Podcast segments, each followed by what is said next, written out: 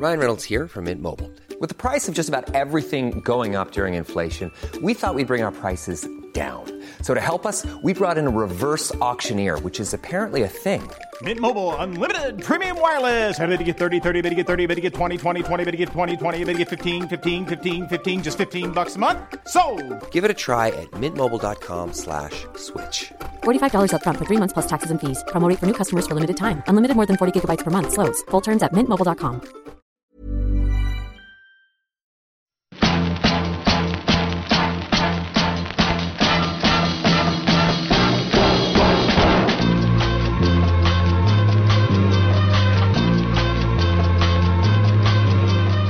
Spotzle, le podcast du gravel et du bikepacking, épisode spécial lié au numéro 3 de Planète Gravel, ici Richard Delhomme. Dans cet, dans cet épisode, pardon, je retrouve Émile. Oh là là, ça y est, ça- tu vois, Émeric, tu m'intimides. Pourtant, je te connais bien, mais à chaque fois que je te vois, je suis intimidé. Je reprends depuis le début. Ne vous inquiétez pas. Dans cet épisode, je retrouve Émeric Lebrun, gérant de la société CIFAC, qui produit entre autres de magnifiques cadres en acier sur mesure et toute une ribambelle d'autres choses. Et puisque Emeric a tenu à ce que je garde le silence sur cet incident, il arrive parfois à rester sur son vélo et à ne pas terminer à l'hôpital. Mais nous y reviendrons un petit peu plus tard. Bonjour Emeric. Bonjour, merci de rappeler ce merveilleux souvenir. mais, mais bon, t'inquiète pas, on va. euh, J'ai des pilotes, On, en- on- on- dis-moi. On l'a suffisamment évoqué ensemble. Euh, On sait tous les deux que l'après-midi tu avais un repas de famille et que tu ne voulais pas y aller. Et que pour toi, le biais cognitif a été de louper un trottoir et de finir à l'hôpital dans Comme le quoi, coma. on, on peut rien. Voilà, c'est juste ça, mais ça arrive. Ça, on l'a tous fait. On l'a tous fait. On l'a tous fait, Emeric. Ne t'inquiète Non, mais pas. je ne suis pas inquiet, mais entre les urgences et mes, beaux- mes beaux-parents, le choix a vite été fait. quoi. Bah oui. Les pauvres. Bien, Emeric. Avant que l'on aille un petit peu plus loin dans la reprise de CIFAC, parce qu'on peut le dire maintenant, ce n'est pas toi qui as créé CIFAC, ça a été une reprise d'entreprise, ça a été une reprise. Est-ce que on assiste réellement à un retour de l'acier, des vélos acier, ou est-ce qu'il a toujours été plus ou moins là? Euh, non, non, je pense qu'on peut clairement dire. Alors, le retour, il n'est pas, il est pas de quelques années. Je dirais qu'il y a une, je dirais qu'il y a une- un retour. de- il y a une dizaine d'années, mais moi, pour avoir euh, intégré CIFAC il y a 20 ans, et j'ai souvent raconté cette anecdote-là. euh, moi, quand j'ai intégré CIFAC, euh, on était en train de mettre en place le savoir-faire sur la fabrication de cartes carbone. euh, C'était l'aluminium vraiment qui était à ce moment-là le, matériau numéro un et qui était principalement utilisé pour les, coureurs professionnels. Et j'ai même eu une réunion avec Francis Quillon, donc celui qui a fondé CIFAC, et le repreneur qui était à l'époque le groupe José Alvarez. Et la question avait été de dire est-ce qu'on n'arrêterait pas l'acier? Donc on est au début des années 2000, et moi je m'étais, comment dire, j'avais dit non, non, faut surtout pas arrêter l'acier. Il faut imaginer que j'avais euh, intégré l'entreprise il y a trois mois pour deux raisons. D'une part, parce que je considérais que ce savoir-faire était important, et d'autre part, parce que je considérais que ça faisait partie de l'histoire de l'entreprise, et c'était plus un petit peu symboliquement que j'avais dit il faut surtout garder l'acier. Force est de constater que si au début des, des années 2000 c'était devenu très anecdotique, aujourd'hui le, le retour est manifeste, pas que chez CIFAC, hein, chez beaucoup d'autres artisans, même des marques un petit peu plus généralistes. Et je crois qu'on on peut clairement parler d'un retour de l'acier, mais pas depuis 2020, je dirais depuis euh, allez, le milieu des années 2010. Quoi. À quoi on peut, à quoi tient ce retour de l'acier? Comment tu Ah, l'expliques c'est toujours compliqué de, Comment tu expliques que le carbone n'est pas tout balayé, euh, pas, pas balayé tout devant Je lui pense qu'il a, il a, chez les industriels ou chez les marques généralistes, il a tout balayé. Après, je pense qu'il y a eu aussi, euh, on peut associer au retour de l'acier un retour finalement aussi de, je dirais, de, de la noblesse de l'artisanat. Euh, le terme artisan aujourd'hui est un terme très noble quand il l'était peut-être moins au début des années 2000. À la prise de conscience aussi de pas mal de nos, euh, comment dire, de nos passionnés que finalement euh, l'acier avait toujours des, qualités de confort, de robustesse, et puis que euh, je veux dire que le poids sur un vélo, surtout quand on sort de la compétition, est finalement pas si important. Et puis, je pense qu'il y a aussi une, notion de sur-mesure où aujourd'hui l'acier est quand même le matériau qui permet de, le, qui a le plus grand choix de possibilités sur la fabrication de cadres sur mesure. Donc tout ça, je pense, a, a participé. Et puis, je veux dire, dans, on connaît tous l'histoire du vélo et on a tout, tout- tout- souvent tendance à penser que, je parle des matériaux, mais ça pourrait être le cas aussi sur les décos. hein, ce qui à un moment devient obsolète réapparaît 20 ans après. Donc il y a toujours ce côté où, comment dire, c'est toujours un éternel recommencement. Quoi.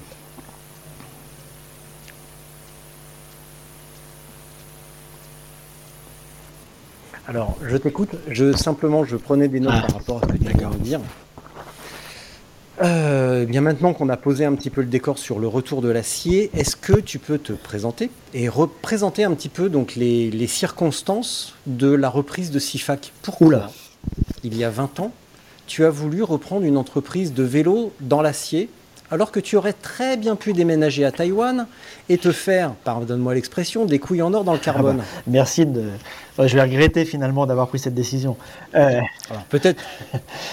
Euh, non. Bah ouais, ça, tu t'en étais pas encore rendu compte. Non. Après, après, alors, moi d'une part, je t'avais dit, et tu, tu notes, Emeric, je t'avais dit que je resterais sérieux de bout en bout. Hein, ouais, ouais, au bout de 5 minutes. J'ai échoué après 5 minutes. Ouais, ça part en couille, quoi. Euh, c'est un échec cuisant, hein, quand même. J'imaginais pas que. Grave. Allez, c'est parti. Freestyle jusqu'à la fin. J'imaginais pas que ça dure plus de 5 minutes. Hein. Euh, non. Alors pourquoi? Déjà Alors moi, moi j'ai repris SIFAC en, tant qu'ancien salarié. Euh, moi, j'avais intégré SIFAC à l'époque où Francis Quillon revendait au, groupe José Alvarez, justement pour envisager l'avenir. Euh, alors après, il est clair que faut savoir que moi j'ai repris en novembre 2008 euh, l'entreprise, donc à un moment euh, crise des subprimes, enfin un moment où aujourd'hui pense qu'il y avait qu'un taré pour, pour reprendre cette entreprise. il n'y avait pas le retour de l'artisanat dont on pourra parler tout à l'heure. Et après, moi, j'ai j'ai jamais repris l'entreprise pour en devenir le chef, mais j'ai vraiment repris euh, l'entreprise. Et ça peut paraître ou démago ou utopique, mais parce que je trouvais qu'il y avait un savoir-faire de fou et qu'aujourd'hui, euh, il n'était pas reconnu à sa juste valeur et que euh, l'avenir nous donnerait raison. Et c'est vrai que 13 ans après, voilà, on peut considérer que l'avenir m'a donné raison. Je me suis pas fait en or. Hein. il y c'était sûrement pas le, le, choix de la simplicité et le chemin le plus, comment dire, le plus facile à suivre mais euh, il y avait un tel, euh, comment dire, un tel savoir-faire, une telle, euh, une telle expertise dans cette entreprise. Je trouvais que le sur-mesure était complètement, comment dire, n'avait pas été valorisé. Après, on a changé. Hein. Aujourd'hui, on a justement, on, on, est sorti de cette gamme de vélos plutôt compétition route. On a été vers, alors, dans un premier temps, plutôt vers le vélo de cyclotourisme ou le vélo randonneur, puisqu'on avait fait les vélos Paris-Pékin. Enfin, il y avait beaucoup, beaucoup d'opportunités, il y avait tout un champ à explorer. Et puis, euh, je veux dire, je suis d'abord un passionné, enfin je crois qu'on l'est tous ici, hein. si, tu veux te faire des couilles en or, je suis pas sûr que dans le vélo tu y arrives, y arrives facilement. Mais par contre, si tu veux être riche des expériences humaines, des expériences sportives et la des rencontres que tu peux faire, je pense que voilà, en 13 ans, je me suis largement plus enrichi euh, et ça se compte pas en dollars.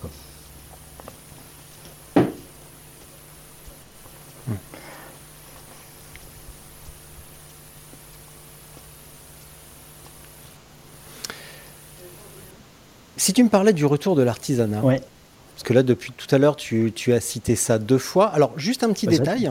Tu as dit tout à l'heure, en 2008, crise des subprimes et tout, c'était pas le bon moment pour faire un truc et tout le monde m'a pris pour un cinglé. Euh, il me semble que les moments de crise sont les moments rêvés pour créer quelque chose ou pour reprendre quelque chose parce que c'est justement là, dans ces moments de flou, que les plus belles opportunités se créent à qui veut bien les voir ou peut les voir. Oui, oui, oui. Après, après je dirais que moi, c'était. Euh, comment dire? Encore une fois, euh, euh, je pense finalement que c'est souvent dans, les la difficulté ou dans des moments de crise qu'il y a les plus belles opportunités qui se présentent euh, à toi. pour autant, je suis d'abord dans ma, seule réflexion, c'est de dire faut sauver le faut sauver le, dire le soldat SIFAC. Mais en tout cas, il fallait sauver SIFAC. Le, groupe auquel on appartenait était en liquidation judiciaire. Faut, c'est vrai que je me suis pas présenté, mais à ce moment-là, j'ai 28 ans, hein, donc je, suis encore tout gamin. J'ai que 5 ans dans le vélo. Je, sais que je vais devenir le patron de, collègues qui sont pour la plupart beaucoup plus vieux que moi, donc c'est clair que euh, il y avait peut-être une intuition et, se dire de toute façon, à la limite, c'est le moment où il faut y aller parce que parce qu'en toute façon, on est euh, comment dire, je vais pouvoir aussi faire de cette entreprise ce que j'imagine qu'elle devienne, mais derrière tout ça, je veux dire, j'ai toi même en termes de temps et pour resituer les choses, l'entreprise qui appartenait à un groupe en liquidation judiciaire a été mise en redressement judiciaire début septembre 2008 et je l'ai repris début novembre. C'est-à-dire que j'ai suivi une procédure judiciaire en deux mois, ce qui est extrêmement rapide, ce qui était aussi l'opportunité d'éviter une cessation d'activité. Mhm. Mais ce qui veut dire si tu veux, j'ai le temps m'a été compté. Et si tu veux, le, temps de la réflexion, c'était plutôt de, faire un business plan, d'aller trouver des financements, que me demander est-ce que c'est vraiment la, la meilleure idée euh, que j'ai. Euh, j'étais juste convaincu qu'il fallait y aller. Quoi. Et puis, de toute façon, c'est comme tout. Hein. Si j'y avais pas été, euh, je serais toujours à vivre avec des regrets et à me dire putain, quel con. Quoi. Surtout aujourd'hui, puisqu'on parle du retour de l'artisanat, je me dis qu'aujourd'hui, j'ai la chance aussi de pouvoir me reposer sur une entreprise qui, a su évoluer, qui a su se moderniser, mais qui repose aussi sur, sur un passé, sur un patrimoine de, de plus de 40 ans. Quoi. Donc, si je comprends bien, tu avais 28 ans, tu étais tout jeune, tu avais 5 ans dans le vélo. C'était quoi ton rôle à l'époque dans l'entreprise? Tu faisais quoi? Moi, je, suis, euh, j'ai intégré SIFAC en tant que chef produit euh, en 2002, en, fin octobre 2002. J'avais fait un stage chez Look, cycle euh, pour finir mes études, parce que moi j'ai un DESS d'économie du sport. alors après, sur mon parcours, bah, comme beaucoup, hein, je suis d'abord un passionné de vélo. on avait partagé là-dessus. Moi, j'ai j'ai euh, comment dire, j'avais comme maître Serge et Dominique Pesard au CSM Persan, donc j'étais un coureur du CSM Persan. Euh, alors, je, on, en rigolera tout à l'heure parce que je sais que tu vas parler de mes exploits euh, en dehors des routes, mais moi je faisais de la route, mais j'adorais aller voir parce que c'était un goût. Non, mais ça, me fait rire parce qu'en plus Serge et Dominique, leur truc c'est quand même le mais, moi, et ce qu'on apprend quand on court avec, alors Serge je l'ai pas connu, mais j'ai couru pour Dominique ce qu'on apprend à faire, c'est à tenir sur un vélo et à passer un bah, Je... quand je vais dire ça à Dominique, il va bien rigoler quand je bah, tu, Mais tu, je pense qu'il rigolera. Mais, mais c'est vrai que si tu veux, j'étais plutôt, j'adorais, j'adorais le cyclocross en tant que spectateur. ça s'est vu, euh, parce que moi, j'ai, si tu veux, j'ai donné, mmh. au enfin, au changement de vélo, j'ai pu transmettre mes vélos à, voilà, à des, à des, à des, à des Bruno Lebras, à des Thierry Casas, à des Jérôme Chotti, à des Miguel Martinez. Hein. J'étais super content. Je trouvais que faire du vélo dans la boule hiver, c'était chiant. Quoi. Enfin, c'était chiant, c'était dangereux d'ailleurs.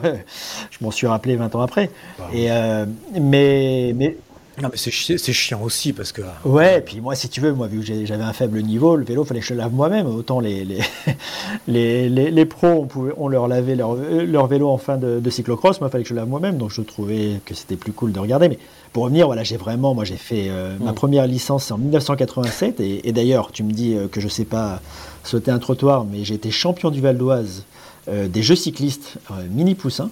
Donc tu vois, en 1987, hein, et c'est mon seul titre. Hein. Tu sais, euh, ah bah, si tu veux, je crois qu'il y a. Non mais attends, moi aussi j'en ai des comme ça parce que toi, tu, parce que tu, tu fabriques les vélos d'Ilecta. Sache qu'en cadet j'ai gagné la dernière étape du mini Tour Blanc. Ah, ah ouais. Alors euh, un touche à ton cul. bah, et, toi d'abord et, fais-nous voir. Ça, ça, cause, ah, hein, bah, ça cause quand même. Tu sais, face à une telle argumentation, je me tais. Mais ah bah, franchement, hein. ouais. Non, mais tu sais, quand tu as deux champions cyclistes ah bah qui, discutent, hein, comme nous deux, bah, on voit qu'on sort les, des lignes de palmarès qui, qui sont enviées par beaucoup. Hein. Mais, mais bon, j'étais voilà, en 1987 et, j'ai. Ah bah non plus finir. Et, puis, sur, à l'époque, même toi, pour, tu parlais des, de la renaissance de marque comme Dilecta, mais à l'époque, nous, euh, Persan était équipé par les cycles Le Jeune. donc comme quoi, il y a, y a, souvent euh, des renaissances comme ça. Et, et donc voilà, j'ai toujours été euh, passionné de vélo et comme, comme quelques-uns, j'ai voulu en, faire mon métier euh, d'abord en, tant que pratiquant. Après, euh, bah après tu sais, il y a des plafonds de verre que tu atteins vite. Hein. Tu te dis, euh, quand déjà en coureur national, je, je, m'accroche pour rester dans le peloton, il faut, faut, faut, oublier de passer pro. quoi. Puis après, donc j'ai fait des études vers l'économie parce que j'avais, bah, j'ai un bac scientifique. Et puis, puis j'ai fini chez Louk. Et à l'époque, j'ai rencontré Francis Quillon, mais par hasard, sur sur un salon et Francis Quillon qui est, bah, qui est lui euh, qui, est, totalement mon opposé, hein. c'est-à-dire qu'on s'entend très bien et c'est comme euh, enfin c'est un père professionnel hein, Francis, mais c'est un autodidacte, c'est quelqu'un qui a dû euh, bah, voilà, qui, qui, a du génie dans les mains et qui voyait en moi quelqu'un qui serait jamais son concurrent parce qu'il il avait bien compris que s'il me donnait un chalumeau, on était bien dans le, voilà, bien dans la merde. Euh, pour autant, j'apportais des compétences en marketing, en communication, en mmh. gestion et qui lui permettaient aussi bah, finalement de, de pouvoir vraiment euh, faire un, un, duo euh, hyper complémentaire et puis bah, d'envisager euh, SIFAC différemment, mais voilà, avec avec comment dire des, salariés qu'il avait formés au début, puis après derrière qu'on a pu Euh, on a pu former d'autres équipes. Enfin. C'est une belle histoire, mais c'est pour te dire voilà, que je suis arrivé comme ça, sortant de chez Look, je suis arrivé chez Sifac. À la fuite, alors je sais pas, tu connais un peu la Touraine, mais la fuite, c'est vraiment. Alors, vu, qu'on s'autorise à dire des choses, euh, comment dire, pas très très euh, sérieuses, moi je, l'identifie toujours, en tout cas je le situe toujours dans le trou du cul du monde, hein, pour dire vraiment on est au milieu de nulle part. Mais derrière, dans, ces ateliers à la fuite, c'est clair que euh, le palmarès de l'entreprise, voire les vélos qu'on a pu fabriquer même récemment, euh, parce qu'on ne fait pas que de l'acier, hein, on fait du carbone, on fait des tandems carbone, ce genre de... Voilà, on fait des vélos qui vont dans le monde entier, dans un petit euh, lieu dit à 40 km de tour, que quelquefois, les... bon maintenant avec le GPS c'est plus compliqué, mais il y a 20 ans les gens me disaient toujours, bah, on s'est perdu quatre fois avant de trouver vos ateliers. Je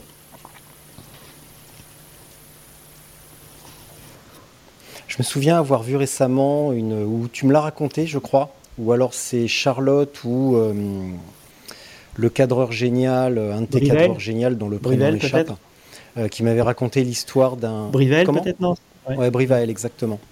Euh, Jean. Oui, oui, Brivael. J'en profite pour saluer Charlotte hein, quand même, parce que quand on parle de nos exploits passés sur je viens de fermer le bureau, je lui ai dit. Charlotte était jamais la dernière à me passer une route. Si tu es chez nous, boss, quoi.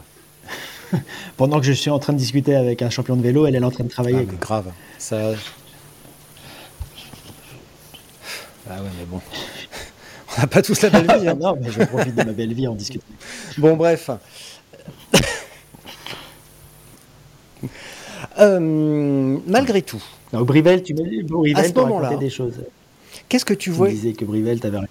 Oui, alors déjà, je me souviens oui, d'une anecdote sur un vélo avec des nuances de violet, des conversations autour d'une nuance de violet, je crois, pour un vélo qui devait aller au Japon. Oh, bah après, on a je me souviens d'une anecdote là-dessus, je crois. Après, on en a tellement des anecdotes sur les couleurs. Et que ça a pris des plombs parce que euh, impossible de trouver la bonne, euh, la bonne nuance de violet, je crois. Alors je ne suis plus sûr du tout, mais je pense que c'est ça. Mais quoi qu'il en soit, euh, on, est en 2008 tu es à deux doigts de reprendre l'entreprise et tu m'as dit tout à l'heure, je voyais des trucs que je pouvais améliorer, j'avais une idée de ce que je pouvais faire de cette entreprise. Qu'est-ce qui n'allait pas à ce moment-là et quelle était ta vision? Après, alors, je, ou en tout cas, au-delà de peut-être pas qu'est-ce qui mhm. n'allait pas, qu'est-ce que tu pensais pouvoir améliorer Après, il y avait, alors il y a deux choses. Euh, il y a, euh, nous, on a appartenu à un groupe, hein, euh, clairement le groupe José Alvarez que tu as peut-être connu, hein, qui était qui était dans le GERS, qui était distributeur, enfin qui a créé le réseau Boutissique et tout, et qu'on avait été racheté à ce moment-là. Et je pense que pour, par expérience, je sais que quand tu es primo-repreneur d'une entreprise et que tu l'achètes à son fondateur qui était Francis Kion, ils ont peut-être joué le mauvais rôle. C'est toujours compliqué hein, de, d'être une entreprise à vocation artisanale, d'être acheté par un groupe. Et je pense qu'il y a, euh, au-delà des erreurs qui ont été faites par les, par les, comment dire, par les nouveaux, les nouveaux propriétaires qui avaient des ambitions démesurées, qui voulaient euh, finalement euh, faire de CIFAC peut-être une entreprise beaucoup plus industrielle que ce qu'elle était. Je pense que c'est jamais simple de reprendre parce que les gens font des procès et que imaginait que, les gens imaginaient que les cadres allaient, justement, que le groupe allait se faire des couilles en or sur le nom CIFAC, les fabriquer en. Donc il y a eu beaucoup de choses qui ont été faites. Après, il y a des mauvaises décisions qui ont été prises. Il y avait aussi un amalgame entre le réseau Bouticycle et, et la marque CIFAC, parce que CIFAC avait aussi ses propres euh, revendeurs. Et donc il y avait, voilà, il y a eu pas mal de choses. Et puis je pense qu'on s'était, euh, il y a une grosse, euh, comment dire, d'appartenir à un groupe. En fait, ils ont voulu profiter de la force du groupe, même au niveau marketing et tout, au lieu de garder l'identité propre à SIFAC, et, pour te dire, même moi qui est toujours, je ne vais pas dire que je me suis toujours sacrifié pour l'entreprise, mais en cinq ans, ils m'ont fait déménager deux fois, une fois à Hoche, au bout de deux ans, pour dire, bah, nous on aimerait vous avoir sur place pour que... Et puis après, ils m'ont dit, bah, retournez à Tours, en fait c'était mieux quand vous étiez à la fuite. Quoi. Bah. Donc voilà, il y a eu pas mal euh, de choses comme ça, et puis je crois qu'il y avait... Euh, on, avait clairement euh, perdu, comment dire, il y, avait quelque chose même que Francine n'avait pas fait, je crois qu'on je crois qu'on était complètement, on s'était éloigné du consommateur, enfin du consommateur, du cycliste. C'est-à-dire qu'on passait, euh, on était en B2B principalement, en, travaillant avec les, détaillants. Et c'est vrai qu'un, comment dire, comme tout passionné, hein, nous euh, aujourd'hui on, reçoit régulièrement des, passionnés, mais on avait fait de CIFAC comme un, comment dire, comme un endroit un petit peu confidentiel, interdit.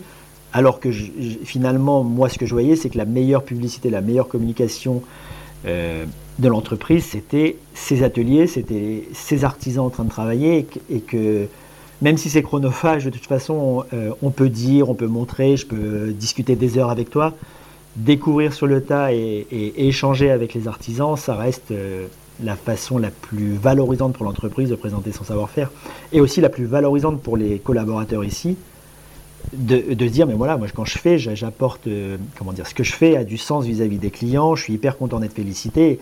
Et c'est la première chose qu'on a faite quand j'ai reprise hein, c'est au-delà du fait euh, voilà de dire voilà SIFAC redevient indépendant et que ça rassure un petit peu le, réseau et, et, tous les clients de dire mais nous aujourd'hui on va continuer à travailler avec des, marchands de vélo parce qu'il y a quand même des marchands de vélo qui nous ont toujours fait confiance. On a toujours une dizaine de bons euh, détaillants qui travaillent avec nous.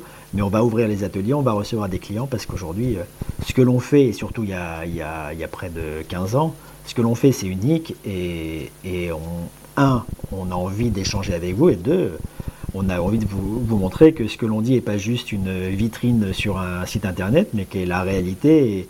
Et, je pense que ça a été vraiment de, comment dire, des choses simples. Hein. Finalement, c'est quelquefois, tu sais, euh, euh, la réussite, c'est plutôt un, peu de bon sens. Hein. C'est pas d'essayer de faire des plans, euh, des trucs hyper compliqués. C'était juste de dire, bah, finalement, on, est des passionnés au service de passionnés. On va vous le prouver, on va vous accueillir dans les ateliers. Et je pense que ça a vraiment participé à, nous rapprocher de nos, bah, nos clients et puis aussi à prouver que euh, bah, SIFAC, euh, vu qu'il y avait, c'est toujours pareil, hein, tu connais Radio Peloton, hein, à l'époque où le groupe est en procédure judiciaire, tout le monde dit explique que SIFAC est fermé, que SIFAC ne fabrique plus rien, et donc à partir du moment où tu réouvres les ateliers, euh, la transparence est en général la meilleure des communications.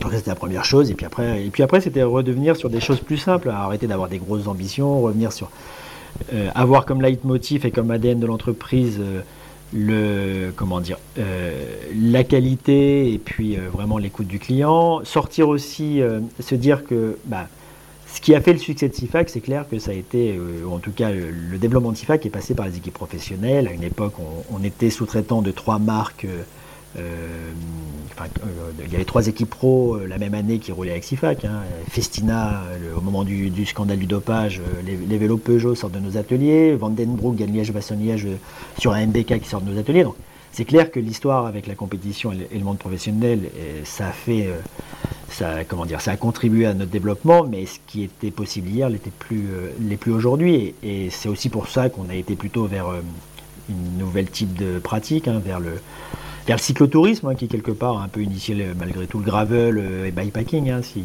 je regarde aujourd'hui euh, les vélos qu'on avait fait pour Paris-Pékin, globalement, euh, ça, peut être un beau vélo de gravel aussi. Hein. donc on s'est dit voilà la compétition ça fait partie de notre histoire, mais il y a un moyen de comment dire de développer notre savoir-faire sur un autre créneau qui est beaucoup plus large finalement, et puis aussi de se dire, bah, finalement, euh, nos clients, on va s'en occuper comme un coureur professionnel. Quoi. On va le chouchouter, et je pense que ça a vraiment contribué à notre tour, et puis à, et puis à même encore aller beaucoup plus loin aujourd'hui sur la notion de sur-mesure. Hein. Le sur-mesure d'il y a 20 ans, c'était finalement une géométrie de cadre, une couleur. Aujourd'hui, le sur-mesure, c'est un cahier des charges totalement unique par rapport à, aux pratiquants, aussi bien sur sa morphologie et, son, et ses goûts esthétiques, mais aussi sur la configuration du vélo, quel type d'usage il va avoir, souvent la polyvalence qu'il demande, et je pense qu'on a le curseur du sur-mesure, on a en, 15 ans, on l'a poussé beaucoup plus loin que ce qu'il était il y a 15 ans.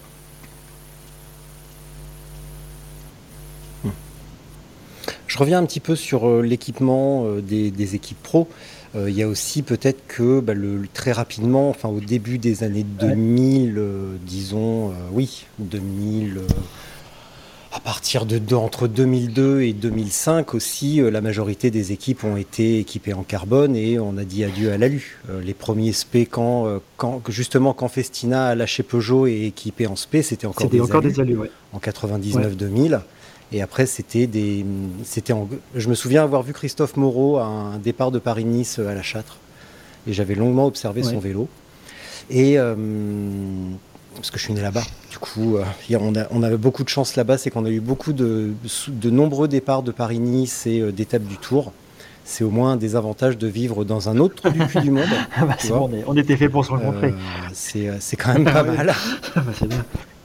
Mais ouais, et puis en plus, je note que tu, dis ça, depuis tout à l'heure, tu me parles de Jérôme Chiotti, de Miguel Martinez, de l'équipe Festina, de Van Den Broek mais je vois que tu as de très très bonnes fréquentations. je ne les ai pas fréquentés. C'est Francis Quillon, c'était celui d'avant.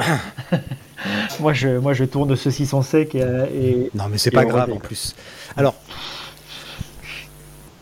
Une petite euh, parenthèse sur, Frank, sur Frank, Frank pardon, Ouais. Vandenbroek. Euh, il y a quelques semaines est sorti un livre euh, sur sa carrière qui s'appelle Dieu est mort et qui permet de retracer un petit peu la, la carrière de ce qu'on pourrait appeler un ange du Ouais. cyclisme. Euh, tant il était euh, talentueux et élégant sur un vélo et malheureusement un petit peu trop fragile pour euh, rester en vie plus longtemps. ouais. Mais c'était, c'était de temps en temps, je me regarde sa victoire à Liège justement et c'est incroyable ce qui pouvait être beau sur un vélo. objectivement, alors Frank Vandenbroek, enfin son année phare c'est 99, hein, quand il passe chez Cofidis. Bon après il y a le scandale avec, le docteur Mabuse, euh, mais il, il- il Oui, a, il a deux. Il y a avec tout le Liège, monde. Bastogne, Liège qui gagne, puis après il y a la Vuelta où il fait des numéros tous les jours. En plus il tombe amoureux sur la Vuelta. Enfin bon. Mais, mais pour te dire cette année-là, pour te dire à quel point Mais oui, c'est ça l'histoire qui viendra. C'est qu'il il- il- il marchait sur l'eau parce qu'il était fou Ah bah, amoureux d'une nana. Et il voulait l'impressionner tous les jours. Alors Ouais. il gagnait uniquement pour impressionner Bah, la gonzesse. Je crois qu'il avait parié, je crois que c'était une hôtesse, euh, genre de Saeko ou quelque chose comme ça, de mémoire. euh, et ils avaient- elle lui avait dit, bah, euh, grosso, j'accepte ton invitation si tu gagnes demain. Quoi. Ça a dû commencer, enfin je- j'exagère, enfin je- j'extrapole, mais, mais pour te dire aussi la, et la fragilité du, du personnage, parce que Francis Guillaume m'avait raconté, hein, parce que on lui a fait 23 cadres cette année-là, quoi. Parce qu'il te changeait, euh, parce qu'il bah, il écoutait Gaumont qui lui disait faut que tu l'angle, euh, faut que ta chasse au sol elle fa- ou que ton entraxe avant il fasse 590. Et Francis lui dit mais attends t'as pas le même gabarit que, que, que Gaumont donc c'est pas la peine. Mais voilà il avait il était buté et on lui a fait 23 cadres. Alors on est très content on les vendait nous. mais euh, mais pour te dire aussi et, Francis Quillon me disait toujours quand dans Saint-Nicolas il attaque sur la plaque. Je me dis putain que la soudure elle tienne quoi parce que je peux te dire qu'à ce moment-là la, la puissance qui était développée était énorme. Mais c'était oui c'est pour moi c'est Enfin, on a tous voulu, euh, enfin moi, moi j'ai voulu Ouais. ressembler à Frank Vandenbroek sur un vélo, sur un vélo hein, seulement. Mais, mais c'est vrai que c'était un, c'était un esthète et puis tu avais Liège-Bastogne-Liège, tu avais aussi euh, dans, le- dans, dans la redoute, tu avais le combat de deux esthètes sur le vélo, Bartoli Vandenbroek, hein, qui étaient deux, deux magnifiques coureurs sur le vélo. Quoi. Bartoli aussi, tu vois, son, son nom m'avait échappé, mais lui aussi, Oui. Michele Bartoli, il était très, très ouais, c'était, ils étaient aussi beaux que leur vélo. Quoi. C'était, c'était une autre époque. euh, Enfin bon, après voilà. Mais, mais pour autant, c'est vrai que VDB était un personnage qui est resté, enfin, qui est resté hyper singulier. hein. C'est comme les, c'est la trempe des Pantani et tout, des gens qui, bah, qui sont morts euh, quelque part euh, par leur fragilité autant que par leur talent. Quoi.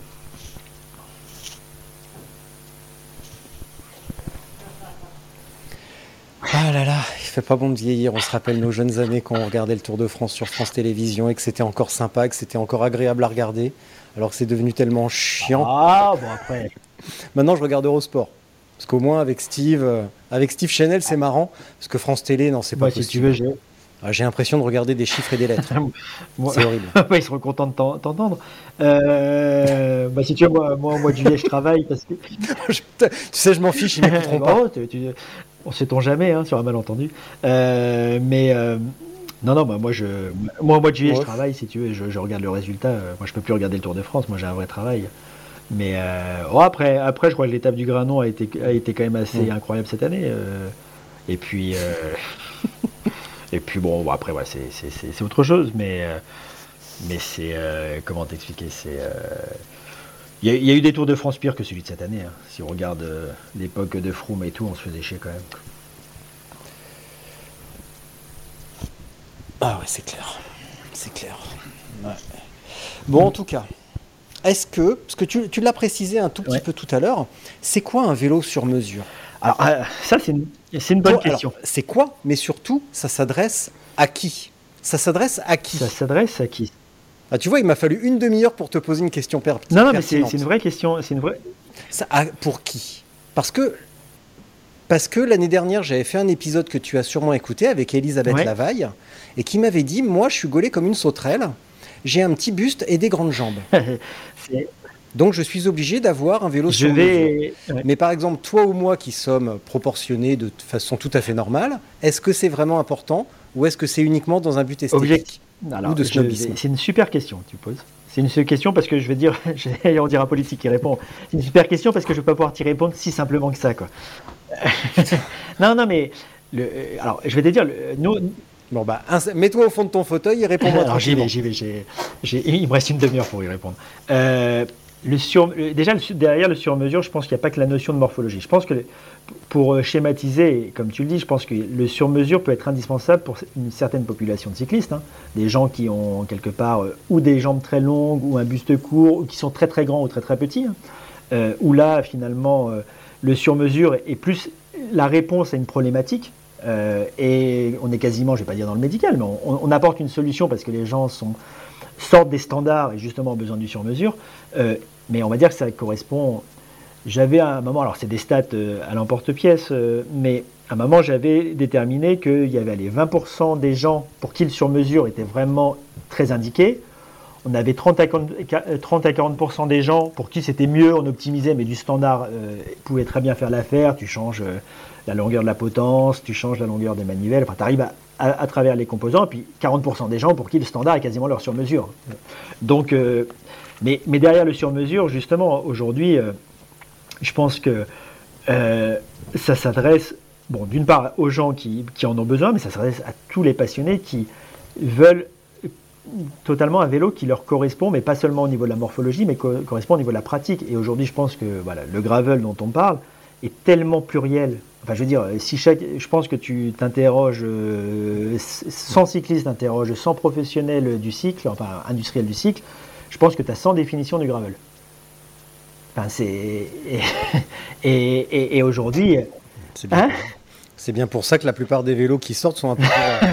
Bah, non, mais. Non, non, c'était une observation qui aurait jamais dû sortir de ma tête. Parce que tout à l'heure, tu as parlé d'une marque dans laquelle tu as fait ton stage et ils sont parfaitement visés dans cette D'accord, je me rappelle plus où j'ai fait mon stage. Mais, euh, mais, mais, mais, mais, après. Euh, non, non, mais ne t'en souviens pas, tu as raison, ça sert à rien. Richard, juste, Finalement, ta réponse, c'est aussi ce pourquoi le sur-mesure existe. Parce que quand tu ne trouves pas, euh, j'allais dire, vélo euh, à ta convenance ou chaussures à ton pied, quand tu considères que finalement, toi, tu as une idée, propre, ta propre idée de la définition du gravel, quelque part, tu dis, mais moi aujourd'hui, je vais, je vais voir un artisan parce que lui, il sera capable de répondre aux besoins que j'ai, sera capable, que ce soit sur, sur les sections de roues, sur le type de, de frein, sur la géométrie, sur l'esthétique. Mais l'esthétique, l'esthétique est un choix hyper important dans un vélo. Donc finalement, quand tu as un sur-mesure, tu détermines le cahier des charges dans un premier temps. On va te le faire selon, selon ta morphologie. Donc on est vraiment sur l'ergonomie de conception, pas de correction. C'est-à-dire qu'on le conçoit par rapport à ta morphologie. C'est-à-dire que part d'une feuille blanche et quelque part, c'est ta morphologie qui va définir la géométrie. Le cahier des charges, ta pratique, parce qu'on a aussi derrière la, pratique, nous, de plus en plus, on nous demande du vélo hyper polyvalent, où tu passes du vélo taf euh, au vélo cyclosportif, voire euh, au vélo euh, limite bikepacking, randonneuse moderne.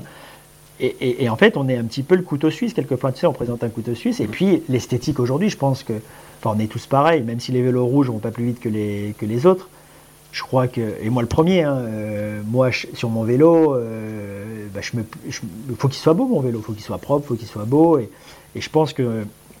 Nous, on a de la chance, nous, en tant qu'artisans, c'est qu'on. Nous, alors, notre population, c'est souvent une population hyper avertie, hyper passionnée, qui sait, euh, comment dire, qui a conscience de la valeur des choses. C'est pas, pas pour justifier que c'est cher, mais ils ont conscience qu'à partir du moment où tu es dans l'artisanat, tu sors de l'industriel, tu sors de l'automatisation. Les mecs, ils disent, je vais avoir des, artisans. Nous, on est, entreprise du patrimoine vivant, donc euh, c'est pas pour faire de la pub, mais ça veut dire que on a un savoir-faire qui est reconnu comme un savoir-faire d'excellence. Et, et, le client qui vient chercher un vélo sur mesure dit, je vais avoir entre guillemets, à ma disposition, je vais avoir une équipe de gens, de, comment dire, d'artisans hyper qualifiés qui vont concevoir quelque part un prototype qui correspond à mon usage, à mon envie, à ma morphologie. Et, je pense c'est pour ça qu'en fait on s'adresse nous à une population hyper large. Tu sais aujourd'hui du sur-mesure, euh, nous on fait beaucoup de sur-mesure par exemple pour les, pour les fédérations paralympiques en tandem. Parce que, quelque part, euh, d'une part, parce que la problématique de la géométrie, elle est double. Hein, parce que quand tu as deux personnes, euh, pour trouver chaussures à ton pied, c'est deux fois plus compliqué, voire quatre fois plus compliqué que, que sur un cadre solo. Et puis parce qu'il n'y a pas beaucoup d'offres. Donc s'ils veulent quelque chose de particulier, avoir des cahiers des charges particuliers, nous, quand on fait du sur-mesure sur un tandem aujourd'hui, avec les, fédérations paralympiques, on est à la fois avec, les, avec le pilote et le stocker à discuter, mais aussi avec le coach qui nous dit nous, on voudrait que ce soit rigide et tout. Je pense que Aujourd'hui, derrière sur mesure, il faut imaginer vraiment prototype. C'est un prototype à chaque fois, où le cahier des charges, bah, pour définir, et peut-être que c'est aussi une autre question que tu, auras, mais je t'ai dit que j'avais été chef produit finalement au début. Bah, c'est comme quand quand tu fabriques un cadre sur mesure, c'est de la coproduction. Et tu dis, tu demandes finalement à ton client de devenir chef produit avec toi de son vélo. Donc voilà, je ne sais pas si c'est clair. Donc on s'adresse à tout le monde, mais vu qu'on peut faire un tandem carbone sur mesure et, un vélo de voyage qui fait Paris-Pékin, t'imagines que le spectre est, large et que la population des gens intéressés par du sur mesure, elle est, elle est quand même hyper importante. Donc il n'y a pas que les mecs mal formés et que les gens bien gaulés comme moi, et surtout comme moi, euh, peuvent aussi avoir un, magnifique vélo sur mesure. Et mince. et mince. Alors, le, mince. Euh, alors, je n'avais pas pensé à cette question, mais je dois. Je dois reconnaître que ta question était extrêmement pertinente. Euh, moi, j'avais envie de savoir, mais tu y as un petit peu répondu, mais j'aimerais juste que tu précises un petit peu. Tu dis que tu as affaire à des passionnés, mais être passionné signifie aussi savoir quand on dit j'ai envie que mon vélo ait tel comportement, euh, donc ça va avoir des incidences sur la géométrie. Il faut quand même être un petit peu pointu, un petit peu sensible et avoir un petit peu de borne au compteur pour être capable de dire euh, j'ai envie d'avoir ce comportement par rapport à telle référence, tel, vélo que j'ai eu, ou celui-ci, ou celui-ci, par le mmh. passé. Euh, et j'aimerais que ça se traduise par telle ou telle géométrie. Oui. Euh, ça veut dire qu'il faut quand même avoir un petit peu de bouteille. Il suffit pas juste d'être passionné, d'être enthousiaste et d'aimer le vélo.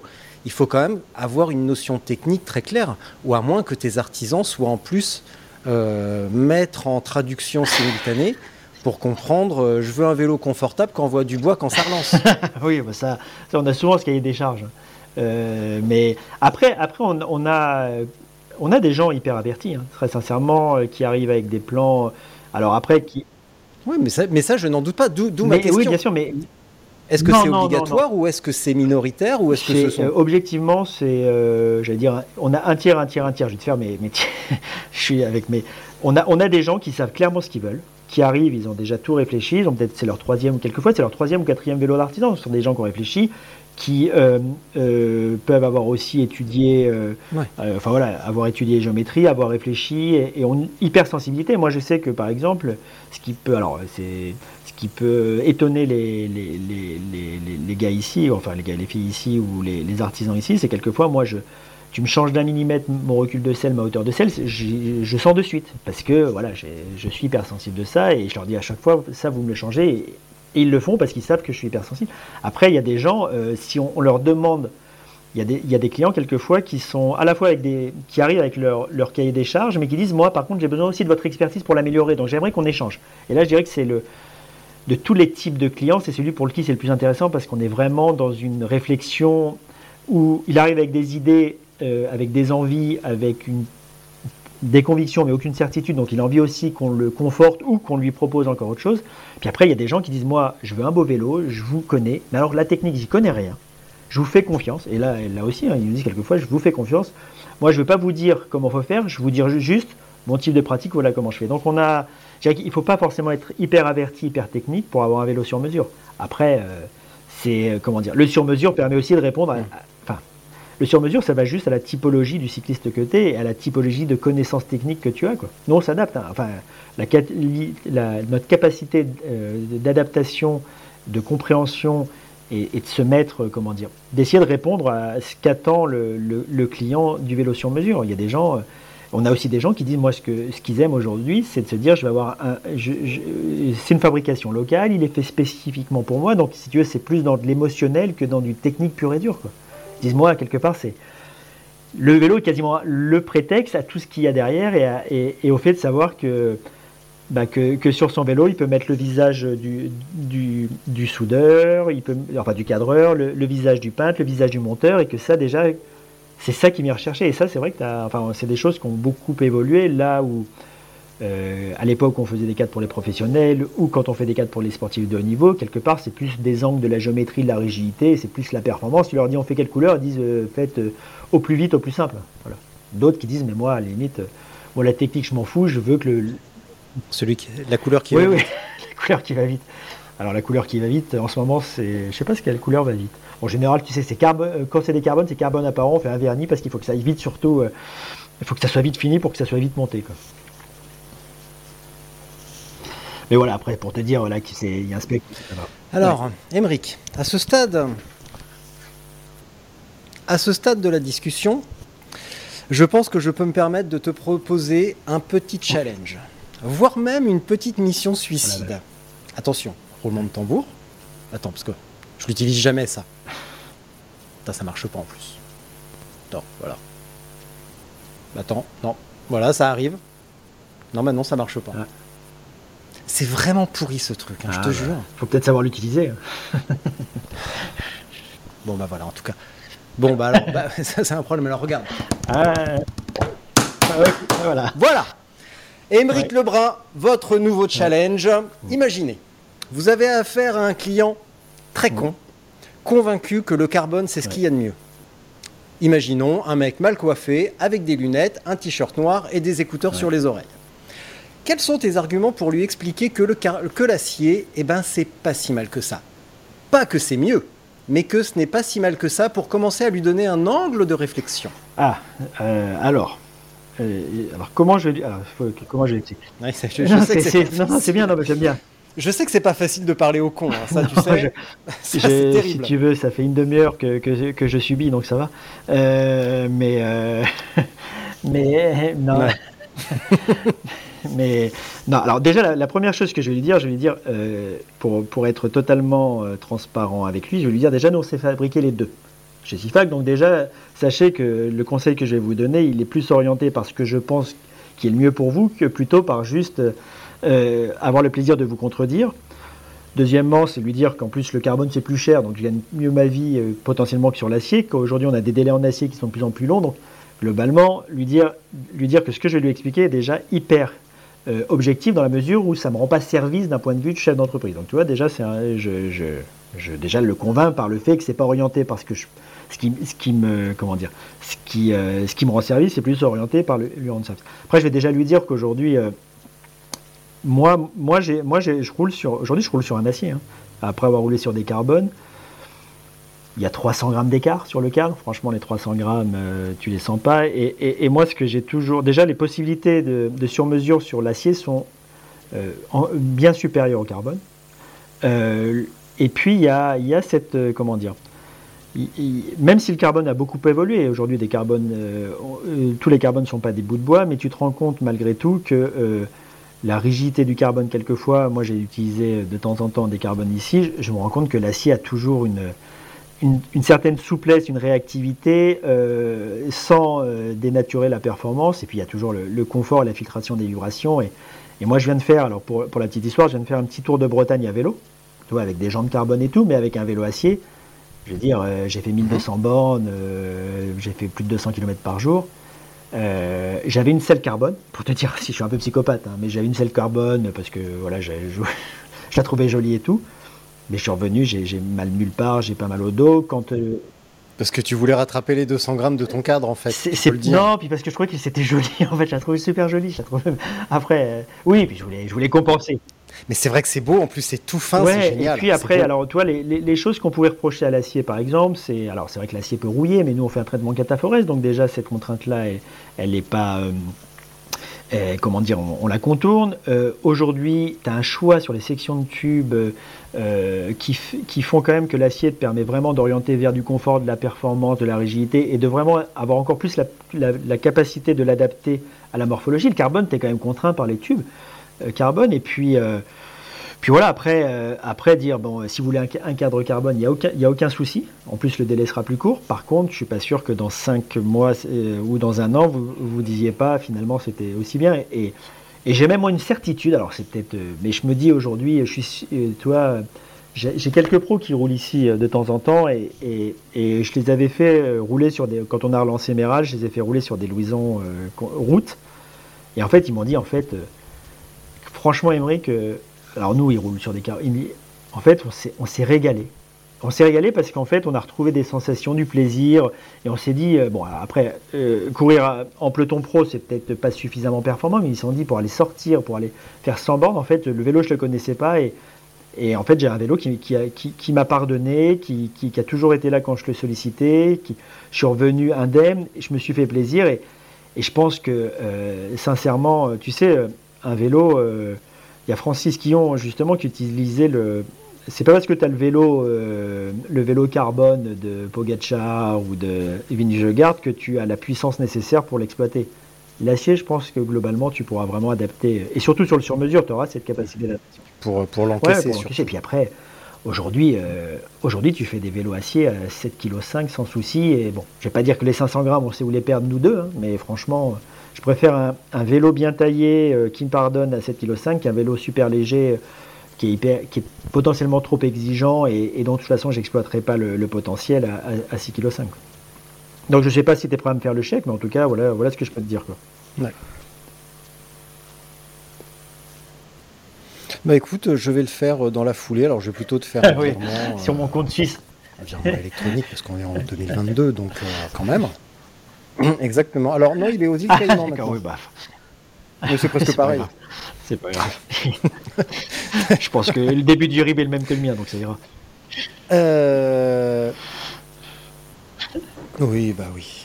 Euh, Est-ce que tu peux me parler justement du, de, de la... re- Alors, j'allais dire, pour- tu vois, pour, pour embellir un petit peu ou pour faire une grande phrase qui pète, le retour en grâce de l'artisanat, mais plus la, revalorisation pardon, de l'artisanat. Je pense que, alors après, euh, sincèrement, euh, alors c'est mondial, hein, c'est pas que français, et je pense que ça même plutôt commencé euh, aux États-Unis et puis au Royaume-Uni. Ouais.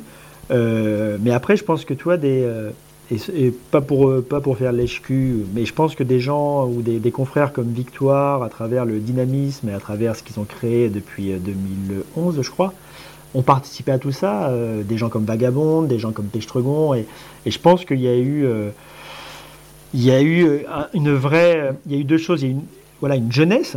Moi, quelque part, nous, on est à maman, on était le vieux et peut-être même le vieux démodé, hein, parce qu'on était sûrement moins créatif euh, que, on va dire, au début des années 2010. hein. Je pense qu'ils ont vraiment participé aussi à nous à ce qu'on se remette en question. Ils ont, et puis, il y a eu aussi un esprit, alors. Entre nous, contrairement à. Parce que l'artisanat, je veux dire, dans les années 80, tu avais un cadreur à tous les coins de rue. hein. Euh, enfin, je veux dire, des cadreurs, tu en avais je sais pas combien en région parisienne, tu avais des cadreurs partout. Euh, mais ils, étaient toujours dans un esprit un petit peu de, de concurrence, voire ils étaient plus à regarder ce que faisait euh, le, confrère plutôt qu'à se dire attends, finalement on est dans la même, on est de la même famille quoi. À un moment on va on va pas se tirer. Euh, enfin voilà, on va, on va pas tirer l'un sur l'autre alors qu'on a plutôt tendance à devoir collaborer. Nous, c'est aussi dans ce sens-là qu'on s'est dit, mais on, sera plus audible tous ensemble que chacun euh, de notre côté. Et, moi, quand, je te, quand SIFAC, je l'ai repris en 2008, finalement, j'étais tout seul à promouvoir l'artisanat, j'étais tout seul à promouvoir le sur-mesure.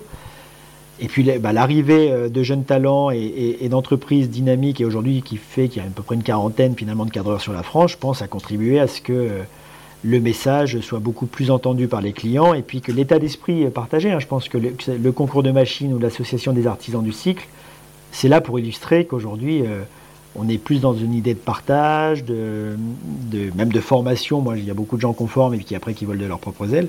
Donc je pense que voilà, ça a contribué au retour en grâce. Et puis après, je crois qu'il y a aussi une. C'est sociologique aussi. Aujourd'hui, je pense que le locavore, la consommation locale, euh, euh, je pense que même les gens, les gens qui travaillent dans des entreprises aujourd'hui, moi, quand il y a- 10 ans, quand on faisait un recrutement, on recevait un ou deux CV. Les derniers recrutements qu'on a fait, on a reçu 40 candidatures de gens qui ont envie de travailler dans le vélo parce qu'ils veulent du sens dans leur métier. Et de la même façon que les clients aujourd'hui ont envie d'acheter dans une entreprise qui, est fait localement, qui respecte et où ils, sont sûrs que les, gens s'éclatent à faire le vélo sur lequel ils vont rouler. Donc après, voilà, c'est plein de petites pistes qui peuvent expliquer un peu ce retour en grâce de l'artisanat. Euh, justement, transition vers le concours de machines. Est-ce qu'on peut en parler un petit peu? Parce qu'il me Ouais. semble que vous êtes le lauréat. de Ah putain, 2022. c'est vrai. On n'a pas fait exprès. Euh, oui, oui, oui. bah, C'était une belle aventure. Et Alors, et pour le coup, en plus, sur un vélo carbone, tu vois. Comme quoi, euh, on est plein de paradoxes et le vélo s'appelle Paradoxe. Euh, Ah ouais, ouais, tiens ouais, ouais. donc. Bah, on avait justement, parce qu'en fait, on va lancer. euh, On veut rappeler aussi, hein, on fait des tandems carbone, on veut rappeler aussi qu'on fait le. On sait faire des, des cadres carbone performants et, et là on est en train de euh, voilà on, on développe un nouveau modèle et une partie du finalement du triangle avant et, et, et, et- et- et, bah, on l'a utilisé pour, pour ce vélo de concours On- et c'est vrai que cette année euh, on a eu, comment dire, on a beaucoup investi et très sincèrement, toutes les équipes ici se sont engagées totalement. Et c'est vrai que nous, on a une, si tu veux, SIFAC, on a aussi une position un peu particulière parce que même si on revendique nos valeurs artisanales, on est une entreprise avec plus de 20 salariés, donc déjà 20 salariés, tu es aux limites, aux portes du semi-industriel. Et euh, on a quand même on a deux ingénieurs, on a des, on a des mm. cadreurs référents qui encadrent d'autres cadreurs. Donc, si tu veux, on a une équipe totalement, peut-être plus puissante que nos confrères, en tout cas plus forte et plus, plus importante. Et c'est d'ailleurs que quand on fait un concours de machines, on ne peut pas faire semblant. Quoi. On ne peut pas y aller avec juste un vélo euh, sur mesure. Il fallait qu'on y aille aussi avec de nouvelles solutions. Et où et donc cette année, on a mis vraiment les, on a mis les moyens, on s'est engagé, on a une pilote en plus qui a Sophie Gâteau qui a, qui a été euh, bah, qui parce qu'en plus on a voilà on a eu quelques péripéties hein, si tu veux on avait fait un vélo euh, avec des suspensions avec euh, avec des élastomères enfin vraiment typé typé vraiment cobble killer donc mangeur de pavés et, je pense que toutes les comment dire, tout le vélo qu'on a fait, ou en tout cas toutes les solutions qu'on a apportées, ont vraiment euh, fait leur preuve sur, euh, sur les pavés. Par contre, on avait fait un choix de pédale euh, complètement con, vu qu'on était quand même sur des, des parties gravel très très engagées. Je pense que tu connais Alex Voisine. Il s'est amusé à nous faire passer sur les traces de la, de la Bootleggers. Bon, moi, moi, moi qui suis un spécialiste du, du gravel, je peux te dire que j'étais content de retrouver l'asphalte. Et, et, donc, ouais, on a, on a gagné après. Alors, encore une fois, je ne vais pas te dire que c'est l'école des fans quand on fait le concours de machines. Nous, on voulait, on avait envie de le gagner parce que parce que c'était aussi un moyen de, récompenser. Et puis, et puis, il y a toujours un petit peu d'ego. Hein. On est tous un petit peu compétiteurs. Mais quand tu vois tous les vélos qui ont été faits par l'ensemble de nos confrères, je pense que, je ne vais pas dire que tout le monde sort vainqueur, mais chaque, réalisation prouve aussi. Et, toi, tu me parlais du sur-mesure tout à l'heure. Et je pense que ça illustre le sur-mesure, c'est-à-dire qu'il y, a une problématique donnée ou un, cahier des charges donné il y a le sur-mesure du client, mais aussi le sur-mesure du cadreur. Et je pense que c'est aussi ça qui est intéressant chez un artisan, c'est de se dire que bah, qu'il y a une réponse, qu'il y a une sensibilité, qu'il y a avoir une personnalité de chaque cadreur qui peut se traduire à travers le, vélo qui est fabriqué. Donc le concours de machine, oui, on l'a gagné, on est très fiers, on a un super gros pavé, mais je pense que, ouais, je pense que ça d'abord, et encore une fois, parce que c'était la, c'est le sixième concours de machine, je crois, ça avait été relancé en 2016. Victoire l'a gagné deux fois. Euh, il y a eu, il y avait l'année prochaine, ça sera sur le Paris-Brest-Paris. Il, il, y a trois ans, c'était sur le Paris-Brest-Paris.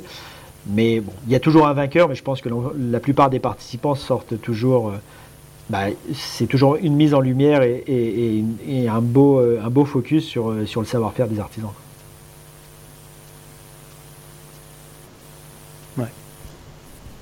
Bon, puis en plus, tu disais que vous avez une équipe de, 20 personnes, deux ingénieurs, et euh, bon, je me permets d'insister, mais vous avez Charlotte.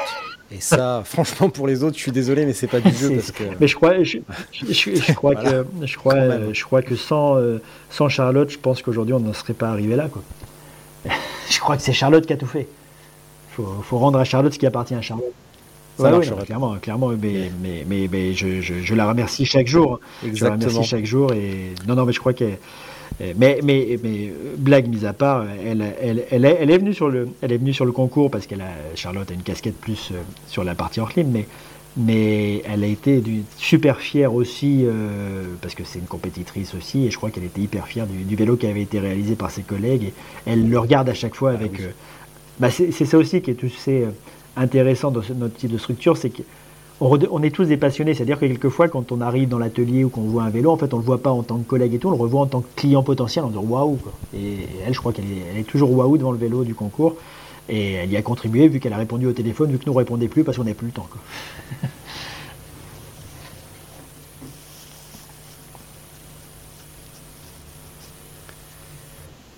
Puisque en 2008, tu as su euh, entrevoir l'avenir, alors la légende dit que tu lis l'avenir dans les sales.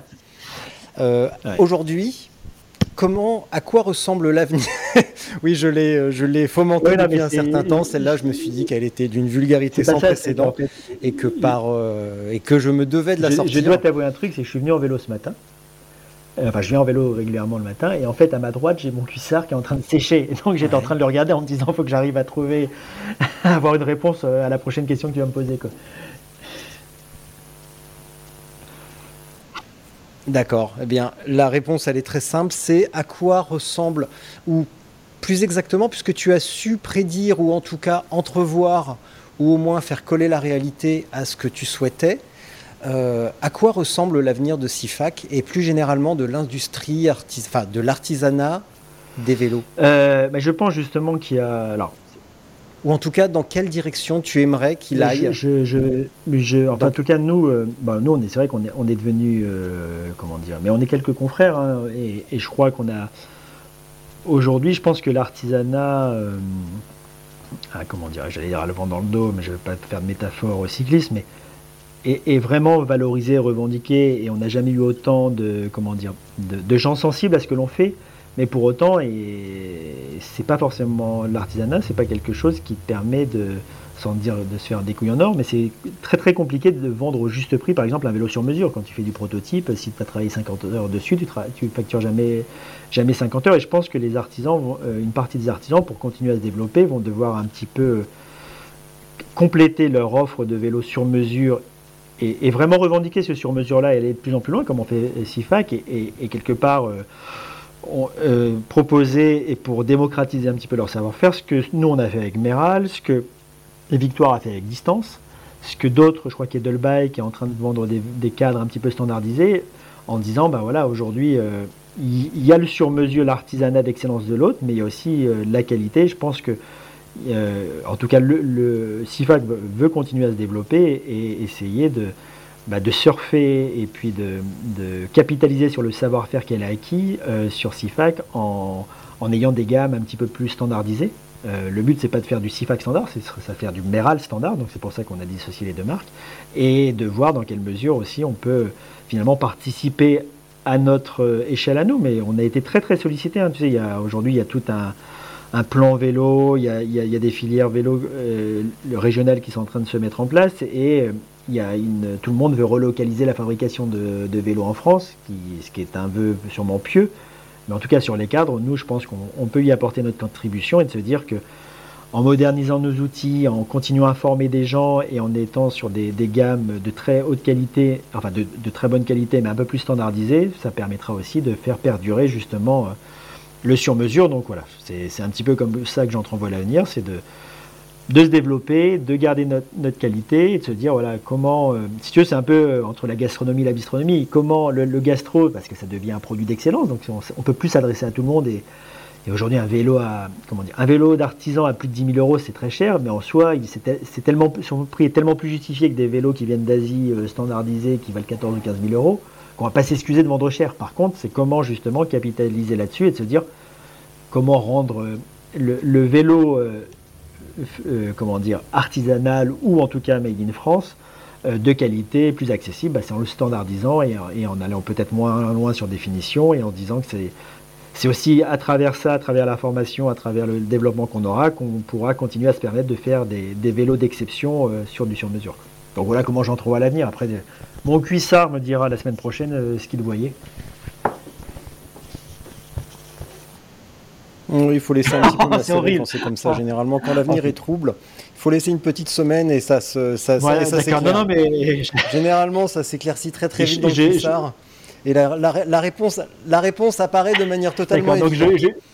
à quel moment, euh, dans, ta, dans ton processus, non, mais j'essaye de rester sérieux, C'est énervant la longueur, en fait. à quel moment, dans le processus de développement, tu t'es dit, tiens, on va se diversifier avec Meral? Je me le suis dit en 2010. Donc Meral, qui est la... Donc vous avez... Ouais, alors pour revenir, c'est l'histoire de la fête de la poule, en fait. Euh, pour, euh, pour euh, la faire courte, Francis Guillon, le fondateur de CIFAC, a, été, a commencé sa carrière de cycliste dans le, groupe sportif Méral et a été le premier euh, chef des ateliers des cycles Méral quand euh, la marque Méral, qui, qui fabrique des mécanismes de canapélie, a, décidé de lancer sa propre marque de vélo. En 1974, c'était en 1974, et en fait, ils avaient acheté une ancienne euh, laiterie qui était à l'affût. Donc c'est là où Francis Guillon a commencé. C'est pour ça qu'on est toujours à l'affût. En fait, Méral est aujourd'hui, par exemple, notre vernisseur, notre vernisseur aujourd'hui qui, qui a, bientôt 60 ans. Il a commencé sa carrière de vernisseur chez Méral. Donc c'est pour te dire que après Méral avait disparu euh, et moi j'ai relancé la marque Méral qui était finalement qui était retombée dans le domaine public et je l'ai redéposée en 2017 parce que justement c'était un petit peu l'explication que, que, je te donnais tout à l'heure, c'est que et c'était avec Boris que tu avais déjà rencontré, Boris Demeur, qui, était bah, qui, nous a, est parti depuis, mais qui, qui, avait fait en fait L'interrogation que je lui avais posée, c'est il, il, avait fait une licence pro en technico-commercial et je lui avais dit, bah, moi ce que j'aimerais bien, c'est de voir comment on pourrait faire euh, en sorte de... Parce que nous, on, travaille la marque Ortlieb en distribution. Euh, on travaille SIFAC, on était vraiment qu'avec du consommateur. J'ai dit, mais est-ce qu'on pourrait, comment on pourrait faire pour qu'on ait une offre, une marque, une offre de vélo qui puisse être finalement revendue par le réseau de, marchands de cycle Parce qu'on a 650 magasins hors livre, on a le savoir-faire d'un côté, mais on n'arrive pas à ce que ça matche. Et puis en fait, sa conclusion, c'est de dire qu'il faudrait un peu standardiser, faire une offre. Et je dis, ouais, mais et, et, après, il m'est venu comme ça un matin en venant à vélo. Voilà, un matin en venant à vélo, euh, je me suis dit, mais finalement une offre de vélo standard. Il y a un truc qui s'appelait Méral, euh, dont on est plus ou moins les héritiers.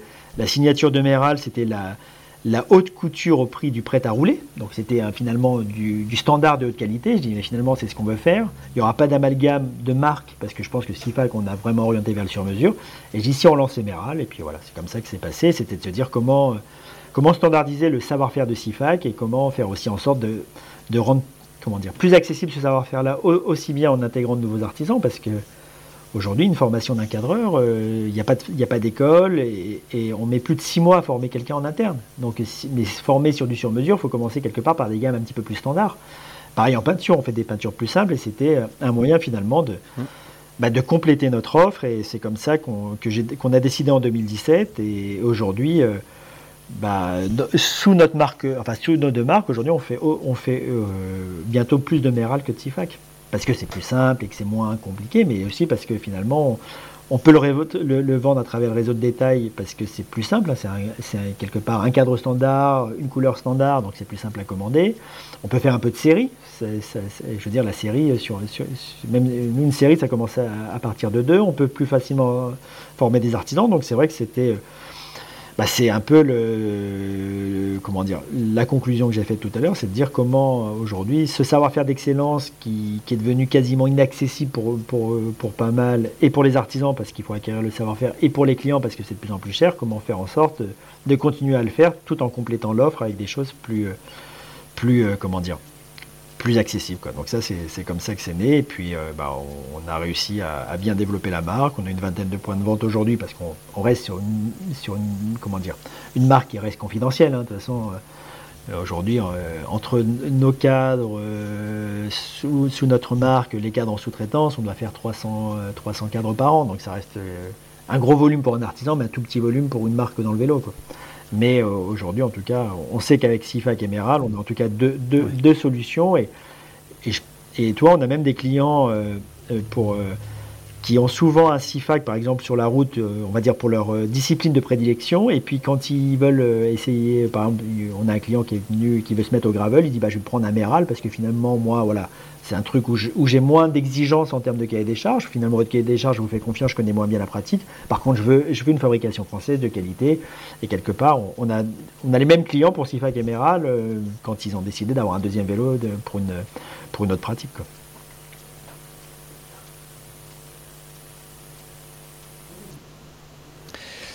Émeric, nous arrivons euh, au bout du temps qui nous était imparti. Et je retiens de mm. cette heure que euh, comme tu me l'as dit en tout début, euh, finalement, la, raison du, enfin, la, recette du succès, c'est parfois un tout petit peu de bon sens. Et je note que pour faire revivre SIFAC, et tu vas pouvoir prendre quelques éléments euh, dans ce que je vais dire pour ta minute de, solitude, c'est qu'en fait, vous avez fait un truc incroyable. c'est un scoop, une méthode que vous devriez déposer. Vous avez demandé l'avis de vos consommateurs, de vos clients euh, vous avez écouté ce qu'ils avaient à dire et, euh, vous avez partagé avec eux. Et euh, bien des marques devraient s'en inspirer au lieu de s'imaginer avoir toutes les réponses toutes seules et des fois demander aux clients ce que nous attendons, car je, me considère un client aussi. Et eh ben, ça permet quand même de gagner pas mal de temps. Et quand tu es revenu vers Meral, aussi de revenir simplement à des fondamentaux, à faire simple et à revenir à ce que l'on sait faire et à quelque chose, une solution tellement simple qu'elle est devant notre nez et qu'à force d'être prêt, on ne la voit même plus. Euh, donc je trouve que euh, c'est vraiment, euh, vraiment très très intéressant d'avoir, d'avoir écouté ça. On n'avait jamais eu l'occasion ces dernières années de discuter autant, parce que généralement ça virait en pugilat et en rigolade généralisée. En tout cas, je suis très très heureux d'avoir eu ce, temps de discussion avec toi et j'espère qu'on se verra bientôt à la fuite. À la, fuite, à la fuite, à la fuite. À la fuite. Et parce que à la fuite. Et je viendrai euh, avec grand plaisir euh, visiter euh, et évidemment voir Charlotte parce que c'est une, une, attraction touristique. D'accord, je, je lui communiquerai alors. Alors je me rends compte que c'est peut-être pas hyper élégant comme phrase, mais sans aucun mauvais non, non, esprit mais Absolument. voilà. Donc, Émeric. C'est à moi, c'est ça. Émeric, je te remercie. Je... Tu te souviens des consignes. Donc merci pour, la... merci pour tout. Et je te laisse pour ta minute de solitude. Et je te retrouve à l'issue de ta minute de solitude hors enregistrement. Merci beaucoup. Bah, merci beaucoup Richard euh, de m'avoir euh, donné la parole. Après, une minute en général n'est jamais suffisant pour moi parce que je suis extrêmement bavard. Moi, ce que je voulais partager, euh, et c'est vrai que tu me, disais voilà, qu'on a écouté les clients, mais j'ai écouté aussi bien les clients que les artisans. C'est que moi, j'ai une chance énorme souvent. Je travaille dans un milieu qui me passionne, mais j'ai une chance énorme, c'est que je suis aujourd'hui entouré quotidiennement par des clients passionnés, euh, par des artisans talentueux et passionnés, que moi, mon rôle principal, finalement, c'est de mettre en relation euh, des cyclistes passionnés avec euh, des artisans talentueux. Je crois que aujourd'hui l'artisanat est de nouveau sur le devant de la scène et que c'est d'abord grâce aux clients, mais grâce aussi au savoir-faire et, à la qualité des fabrications qu'on a pu faire. Le vélo a le vent en poupe. Enfin, je pense qu'aujourd'hui tous les clignotants sont au vert, donc on a une chance énorme. On est tous passionnés. Euh, et puis, euh, je pense que l'avenir, euh, je pense que souvent, on a souvent tendance à dire que le vélo est c'est souvent la solution de pas mal de choses. Je crois que ça n'a jamais été aussi vrai qu'aujourd'hui. La fabrication locale aussi répond à pas mal de problèmes. Et, je crois que je suis très très heureux. Et ma conclusion, ça serait de dire voilà, que si j'avais peu réfléchi en 2008 quand j'ai repris SIFAC, finalement, je me rends compte que tous les clignotants, s'ils avaient l'air au rouge, en fait, tout était au vert et que ce qui était une intuition euh, il y a 13 ans est devenu une confirmation. Et donc, bah, je suis très très content d'avoir échangé et je, vous remercie à ceux, qui nous ont écoutés d'avoir été assez patients pour écouter tous mes bavardages, mais surtout d'entendre que derrière chaque vélo d'artisan, il y a des passionnés au service d'autres passionnés. Voilà, merci beaucoup.